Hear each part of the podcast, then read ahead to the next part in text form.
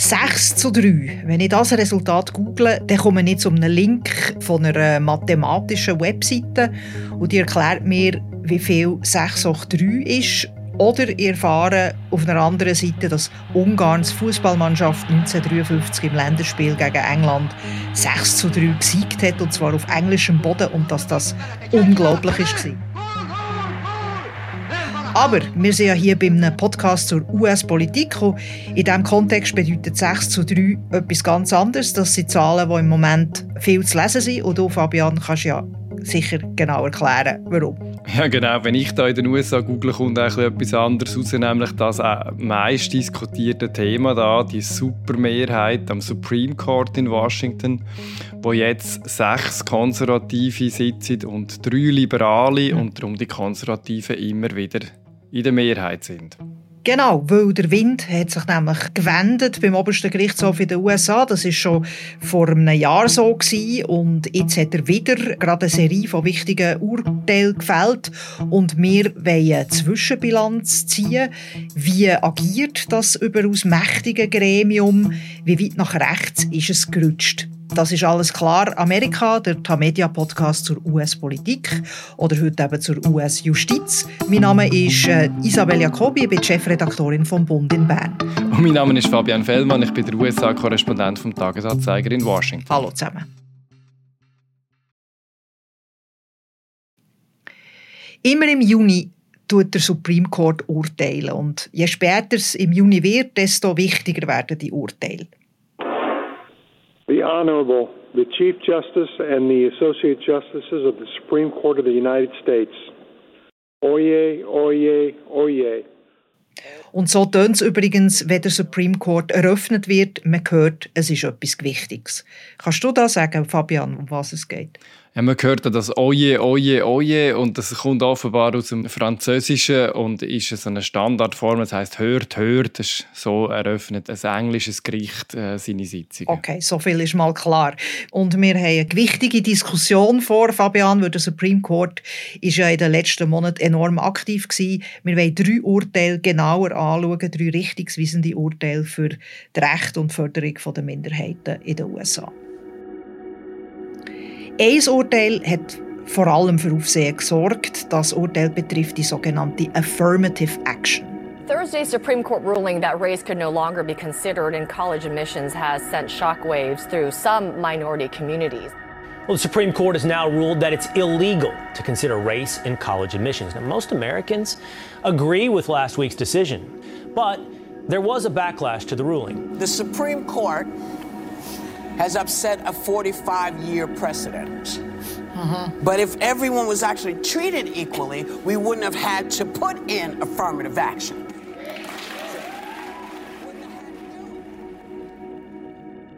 Affirmative Action, so heisst die Förderung von diskriminierten Minderheiten im US-Bildungssystem. Fabian, kannst du uns noch ein paar Hintergründe geben, wie es zu der Affirmative Action ist gekommen, was das genau ist? Ja, das gibt es seit den 60er Jahren und da bevorzugen Universitäten eben Persons of Color, wenn es um die Zuteilung von Studienplätzen geht. Zum Beispiel Harvard oder auch die Universität von North Carolina. Das sind die beiden Unis, wo es jetzt in dem Fall darum gegangen ist, in diesen Fällen vor dem Supreme Court. Und die wollen damit schauen, dass ihre Studentenschaft repräsentativ mhm. zusammengesetzt ist für die ganze Bevölkerung. Das ist vom JFK das erste Mal eingeführt worden, die Affirmative Action, und ist weitergezogen worden bis heute. Und auch der Supreme Court hat die äh, Praxis, die Förderungspraxis gestützt. Und ja, wo sind wir jetzt, Fabian? Was hat der neue konservative Supreme Court äh, beschlossen? Ja, er hat Affirmative Action mal bei den Uni-Zulassungen verboten und, und damit vermutlich auch in anderen Bereichen eingeschränkt oder zumindest in Frage gestellt. Konkret dürfen die Universitäten die Hautfarbe nicht mehr berücksichtigen, wenn sie entscheiden, welchen Studenten dass sie Studienplätze zuteilen. Das ist eine Kehrtwende und der oberste äh, John Roberts, er ist der Vorsitzende vom Supreme Court, hat dazu eine Begründung geschrieben, wie hat er argumentiert. Ja, bis jetzt hat das Gericht gesagt, dass die Affirmative Action zulässig ist. Es hat allerdings immer wieder gesagt, nur für eine begrenzte Zeit. Und jetzt sagt das Gericht, ähm, ist die Zeit abgelaufen und man argumentiert da mit der sogenannten Equal Protection Clause in der US-Verfassung. Das heißt, für alle gelten dieselbe, die gleichen Rechte und das Recht gilt für alle gleich, egal welcher Hautfarbe. Das steht in der US-Verfassung seit 1868, nach dem Ende der Abschaffung der Sklaverei. Und Roberts hat da in seinem Urteil geschrieben, rassistische, rassische Diskriminierung abzuschaffen heisst eben alle rassische Diskriminierung abzuschaffen, auch die positive. Und man muss Studenten auf der Basis von ihren individuellen Erfahrungen und Bewerbungen beurteilen und eben nicht auf der hm. Basis von ihrer Rasse. Er nennt ja die Verteilung von Studienplätzen ein Nullsummenspiel. Heißt das also, dass er eigentlich sagt, die Affirmative Action von Persons of Color ist eine Diskriminierung gegenüber weißen Studis gewesen? Ja, indirekt schon auch. Im, im Sinn von Diskriminierung von der Weißen sagt er klar, dass das von der Verfassung nicht erlaubt ist. Beziehungsweise er sagt, dass auch die positive Diskriminierung von anderen nicht erlaubt ist. Er sagt nicht weiß, ja. Er sagt nicht weiß, nein, um, um das geht es nicht. Aber also, dass man Minderheiten fördert, da widerspricht er eigentlich nicht. Da widerspricht das Gericht auch nicht. Es sagt nur, es kann nicht auf die Art passieren, wie es bis jetzt passiert ist. Sie sagen nicht, alle haben die gleichen Voraussetzungen. Sie sagen nur, die Verfassung verbietet die Art von der Förderung, die man jetzt hatte. Mhm. Und jetzt müssen die Universitäten andere Wege finden, um das Ziel zu erreichen. Und nicht zum Ziel erreichen, zum Minderheiten zu fördern. Das ist offenbar nicht Aufgabe der Unis äh, nach Ansicht vom Gericht, sondern dass sie eben eine, eine divers zusammengesetzte Studentenschaft haben. Eine Studentenschaft, die auch die reale Bevölkerung abbildet. Jetzt ist Affirmative Action ja eingeführt worden, weil es eine grosse Schere gibt zwischen Einkommen oder Bildung in den USA, wo historisch gewachsen ist, zwischen den Weißen und den Persons of Color. Und auch in Harvard oder in den Elite-Unis ist ja ganz bekannt, dass wohlhabende Eltern, die an diese Institutionen Spendengelder abgeben, sich auch Studienplätze kaufen können. Ist das, spielt das irgendeine Rolle in der Urteilsbegründung? Überhaupt nicht. Und das ist aber tatsächlich für uns äh, Europäer ein eine schwer verständliche Praxis. Das heißt Legacy Admissions, das Legacy heißt Vermächtnis und da werden wirklich Studienplätze quasi vererbt. Also wenn die Eltern an der Uni mhm. sind, in Harvard zum Beispiel, kommt man als, als Bewerber einfacher einen Platz über. Und das Supreme Court sagt zu dem kein Wort. Und das ist äh, tatsächlich also ein Drittel der Studienplätze, die so vergeben werden wow. in Harvard. Aber der Supreme Court wird sich wahrscheinlich schon irgendwann mal müssen damit befassen weil es ist jetzt eine Klage eingegangen gegen die Legacy Admissions, weil man die Abschaffung von der Affirmative Action bei der Studienzulassung halt auch als Mittel braucht, um die ganze Zulassungspraxis breiter mhm. anschauen und breiter überprüfen. Es gibt ja bei den Urteilen vom Supreme Court jeweils eine Minderheitenmeinung. Das ist eben so ein 6 zu 3 Urteil gewesen, wie wir am Anfang darüber geredet haben. Und das Mal ist es so ein bisschen persönlich geworden. Die Richterin Sonja Sotomayor nennt sich ein klassisches Baby von der Affirmative Action. Sie ist eine Latina. Ja, genau. Sie hat ja selber an der Universität Princeton und Yale studiert, zwei Elite-Unis, wo sie dank Affirmative Action Zugang hat. Sie ist ja nicht die Einzige an dem Gericht. Also, mhm. sie haben acht von diesen neun Richtern haben entweder in Harvard oder in Yale studiert. Ähm, die, die auf Color sind, haben dann zum Teil von Affirmative Action profitiert. Mhm. Jetzt redet sie ja von einer oberflächlichen Farbenblindheit. Was meint sie damit? Ja, sie meint, dass farbige Menschen in den USA so viel schlechtere Voraussetzungen haben als Weiße, dass, dass es ungerecht wird, wenn, dann, wenn dann das oberste Gericht einfach so tut, als spiele die Hautfarbe keine Rolle mehr und dann plötzlich bei der Uni alle mhm. über den gleichen Leisten schlägt. Oder? Also, farbige Leute wachsen viel öfter in Armut auf, sie wachsen in armen Gegenden auf. Das bedeutet, dass die Schule, die sie besuchen können, schon von der Primarschule weg weniger Geld hat, weniger gut ausgestattet mhm. ist. Der Lehrer kann weniger Löhne zahlen Sie haben dann weniger guten Zugang zu den Unis, sie sind dann untervertreten in den obersten Führungsgremien vom Land, in der Wirtschaft, in der Politik, am Supreme Court und so verewigt sich die Schlechterstellung. Jetzt ist ja interessanterweise die Haltung vom obersten Richter Clarence Thomas, der ein Afroamerikaner ist, der sieht das ein bisschen anders. Der ist gegen die Affirmative Action. Ja, genau. Er sagt, es sei eine Beleidigung von der individuellen Leistung von einem Studenten und es sei ein Krebs für, für ähm, junge Köpfe, wenn man so denkt, als ob sie ständig benachteiligt sind. Und das ist auch mit seiner persönlichen Geschichte zu erklären. Er war selber in Yale, hat dann gerne Karriere gemacht als Wirtschaftsanwalt und keine Stelle bekommen und er hat dann das zurückgeführt darauf, dass er so quasi als Quotenschwarze zu so einer Abschätzung Begriff, den er würde brauchen würde, äh, angeschaut worden wäre. Und das sage nicht ich, das sagt er selber in seiner Autobiografie. Und was für eine Haltung hat die Öffentlichkeit dazu? Also das ist ja eine rechte Kehrtwende aber vom Supreme Court. Affirmative Action jetzt 40 Jahre lang gegeben. Wie ist die Reaktion von der Öffentlichkeit? Affirmative Action ist relativ umstritten in der Bevölkerung. Es kommt darauf an, welche Umfrage das man anschaut. Besonders aber, was die Universitätszulassungen angeht, ist eine Mehrheit der Amerikaner gegen das. Es hat auch verschiedene Staaten gegeben, Bundesstaaten, die das bereits abgeschafft haben, die Volksabstimmungen. Und der Joe Biden, der Präsident, hat jetzt bereits beim Bildungsministerium in Auftrag gegeben, dass man andere Wege mhm. sucht, wie man die Studentenschaft so auswählen kann, dass sie die Gesellschaft auch abbildet und dass man eben dunkelhäutige Leute nicht zusätzlich diskriminiert. Aber das Urteil schafft eines der wichtigsten Förderungsmittel für Persons of Color ab wie wird sich das Urteil auswirken? Also du sagst, andere Massnahmen sollen getroffen werden, aber ich meine, das ist sehr eine wichtige Massnahme gewesen. Heißt das jetzt, dass die Unis weniger divers werden? Das ist zu erwarten, zumindest in einem Zwischenschritt. Also in Kalifornien und Michigan eben ist äh, die Affirmative Action an den Unis bereits abgeschafft worden. Dort ist der Anteil der Farbigen hat sich halbiert in der kürzesten Zeit. Jetzt ist die Frage, ob man neue Methoden findet und wie lange das die brauchen, um sich zu etablieren. Was man bereits erwartet, ist, dass jetzt im, im Hinblick auf das neue Semester im Herbst anfängt, die Zulassungsrate von Dunkelhäutigen stark wird abnehmen. Für das, das, das gilt ja bereits als Urteil. Und es gibt einige Unis, die sagen, sie haben bessere Methoden gefunden. Oder? Also man kann zum Beispiel probieren, nach dem soziodemografischen Hintergrund besser auszuwählen. Also konkret Leute, die aus, aus armen Haushalten kommen, aus, aus wirtschaftlich benachteiligten Haushalten kommen, besser fördern, statt sie aufgrund von der Hautfarbe fördern. Kalifornien und Michigan haben das bereits probiert. Es hat sich als schwierig herausgestellt. Ich glaube, da werden wir in ein paar Jahren müssen abwarten, bis wir sehen, ob wir da neue Methoden finden jetzt.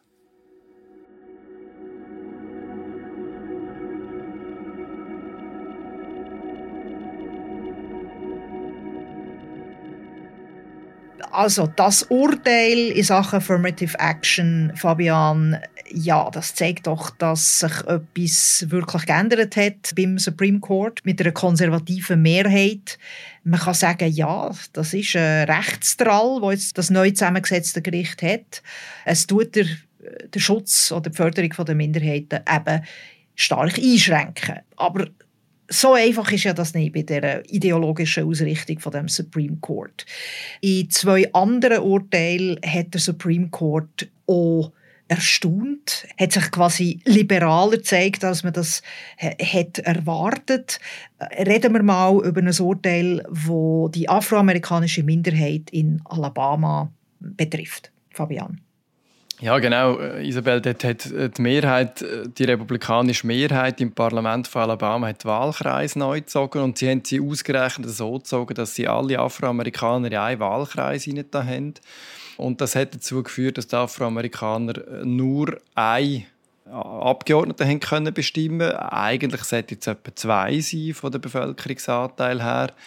Und da hat das Gericht äh, nachher mit Unterstützung auch von Konservativen, eben zum Beispiel mit dem Chief Justice John Roberts, entschieden, dass das der fairen Berücksichtigung von der, von der Wähleranteile und der fairen Vertretung von der Wähleranteile, wie das die US-Verfassung mhm. äh, verlangt, widerspricht. Also dort hat sich der Supreme Court ganz klar vor die afroamerikanische Minderheit gestellt und hat ihre Repräsentation geschützt. Genau, und das ist nicht unbedingt so zu erwarten gewesen, weil der Streit ums Wahlrecht und wie, dass man darf Wahlkreise ziehen, das ist einer, wo, wo sonst immer stark Konservative und, und Demokraten ähm, spaltet und entlang von Parteilinien entschieden wird. Und da ist es eben mal nicht so ideologisch mhm. gewesen, nachher die Entscheidung. Ja. Und ein anderes Urteil Dort geht es ums Wahlrecht und das ist ein Urteil, das extrem wichtig ist für das Funktionieren von der amerikanischen Demokratie. Ja, genau. Und zwar äh, ist es eben noch viel weiter gegangen als ums Wahlrecht. Es, äh, man hat eine Theorie diskutiert, wie fest darf das Parlament von einem Bundesstaat einfach schalten und walten im Organisieren der Bundeswahlen und wie fest dürfen die Gerichte dem äh, Parlament überhaupt noch die Finger schauen. Es ist da ein Schlagwort von der Independent State Legislature Theory immer wieder gebraucht worden. Das ist eine, so eine Theorie, die in den ganzen rechten Kreis der Juristen entstanden ist, so ein bisschen beiläufig und sich jetzt immer mehr in, die Mitte der Rechtsgelehrten bewegt hat und, jetzt plötzlich vom Supreme Court aufgenommen worden ist. Und man ist dort nicht so ganz sicher gewesen, ob das Supreme Court in den Parlament der Bundesstaaten, wo zum Teil von den Republikanern kontrolliert werden, einfach freie Hand gibt, um die Wahlkreise so einteilen, wie ihnen das beliebt. Und äh, natürlich hat das dazu geführt, dass dann die Republikaner die Wahlkreise einfach so gezogen hätten, dass die Demokraten nie mehr hätten können, eine Mehrheit erlangen. Es geht ja darum, dass schließlich das Parlament einem Bundesstaat hat können quasi äh, die Wahlen entscheiden. Das haben wir ja während der letzten Präsidentschaftswahlen gesehen, wo gewisse Parlamentarier in konservativen Bundesstaaten mit dem damaligen Präsident Donald Trump haben äh, konspiriert, um seine Abwahl zu verhindern. Sie haben versucht, das Volksmeer in ihren eigenen Bundesstaaten zu kippen, wo an Joe Biden ist gegangen. Das heißt, Supreme Court nimmt da ganz klar Stellung, wäre das jetzt äh, gar nicht mehr möglich. Also so quasi Putschgedanken vom Parlament in den konservativen Bundesstaaten. Ja, sie wären stark eingeschränkt. Oder die Idee von Trump ist damals, dass man sagt, ja, man hat da irgendwie Anhaltspunkt, dass könnte gefälscht worden sein. Also soll jetzt einfach das Parlament von einem Bundesstaat entscheiden, wer jetzt eigentlich der Sieger ist. Und dem hat äh, der Supreme Court jetzt schon ein bisschen Riegel geschoben, weil er ganz klar festgehalten hat, das Gerichtswesen von einem Bundesstaat darf im Parlament auf die Finger schauen und wenn das Parlament von dem Bundesstaat gegen die Verfassung verstößt, darf das Gericht die Entscheidungen wieder kippen. Und da ist es einfach nicht mehr so einfach möglich, entlang von Parteilinien zu beschießen und, und einfach Entscheidungen fällen, die einem gerade die anpassen, ohne dass man sich um die Verfassung kümmert. Also machen wir mal ein Fazit, Fabian. Wenn es jetzt um die viel diskutierte ideologische Ausrichtung geht von dem Gericht, da zeigt sich eigentlich ein äh, nuanciertes Bild. Ja, durchaus, Isabel. Es wird sich nichts daran ändern, dass an dem Gericht sechs Konservative sitzen und drei Liberale. Aber wir haben auch gesehen, dass nur in der Minderheit der Fälle entlang von diesen parteipolitischen Linien entschieden wird. Das ist äh, gerade mal etwa ein Sechstel der Fälle. Die allergrößte Teil von den rund vier Dutzend Fällen, die der Supreme Court jetzt in dieser vergangenen Session entschieden hat, sind mit äh, relativ deutlichen Mehrheiten gefällt worden, wo auch Konservative mit den Liberalen gestimmt haben oder die Liberalen mit den Konservativen, wenn man das so anschauen Aber es ist halt so, dass gerade die entscheidenden Fälle, die du erwähnt hast am Anfang, die, die im Juni entschieden werden, die, die alle darauf schauen, die werden halt mhm. häufig mit diesen 6 zu 3 Mehrheiten dann entschieden. Also der Obergerichtshof ist vielleicht weniger polarisiert, als man allgemein annimmt. Vor einem Jahr ist ja das Abtreibungsurteil gesprochen worden und das ist ein totaler Schock gewesen. Jetzt ergibt sich doch ein differenziertes Bild. Wieso? Also hast du das Gefühl, dass dort sich gewisse konservative Richter auch ein bisschen gegen eine Mitte haben bewegt? Es gibt zwei Lesarten von dem Ganzen. Oder die, die, Juristen sagen, ja, das ist halt das Gericht, das eben juristisch entscheidet und viel weniger nach ideologischen Gesichtspunkten wie wir, ähm, wo das politisch analysieren, verstehen. Es gibt aber auch den anderen Gesichtspunkt, der sagt, ja, gerade der Chief Justice John Roberts will immer noch das ganze Gericht und auch das Rechtssystem von dem Land nach Recht ziehen.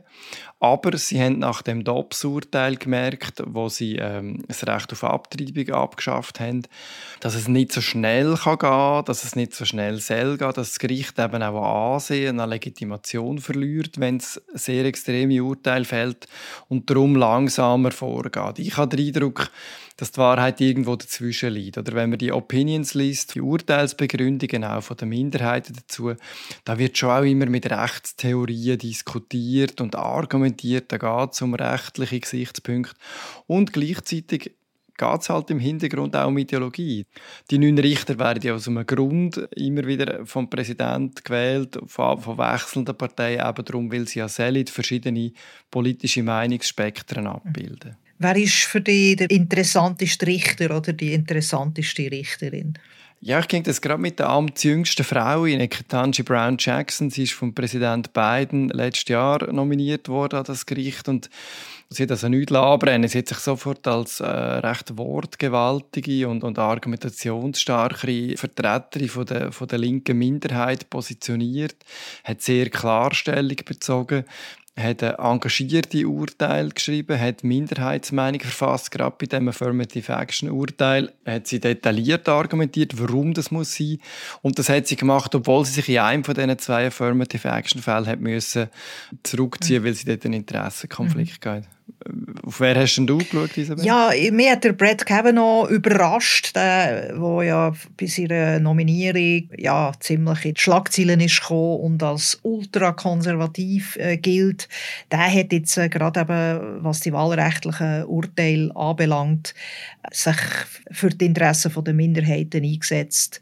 Und ja, das habe ich positiv wahrgenommen. Und äh, übrigens, wer sich noch vertiefter als wir jetzt gerade mit dem Supreme Court Urteil möchte auseinandersetzen, dem oder der kann ich die folgende Webseite empfehlen. Der www.scotusblog.com äh, bietet immer wieder sehr fundierte und lesenswerte Analysen zum Thema Supreme Court. Wie steht der Supreme Court da? Eine Frage, die äh, wir hoffentlich differenziert haben können beantworten Im Podcast «Apropos» vom Freitag geht es auch noch vertieft um ein Urteil, das LGBTQ-Recht in den USA betrifft. Das ist alles klar Amerika, der Podcast über die US-Politik. Schön, hört ihr mit. Ich bin Isabel Jacobi. Und ich bin Fabian Fellmann. Tschüss zusammen. Ciao zusammen.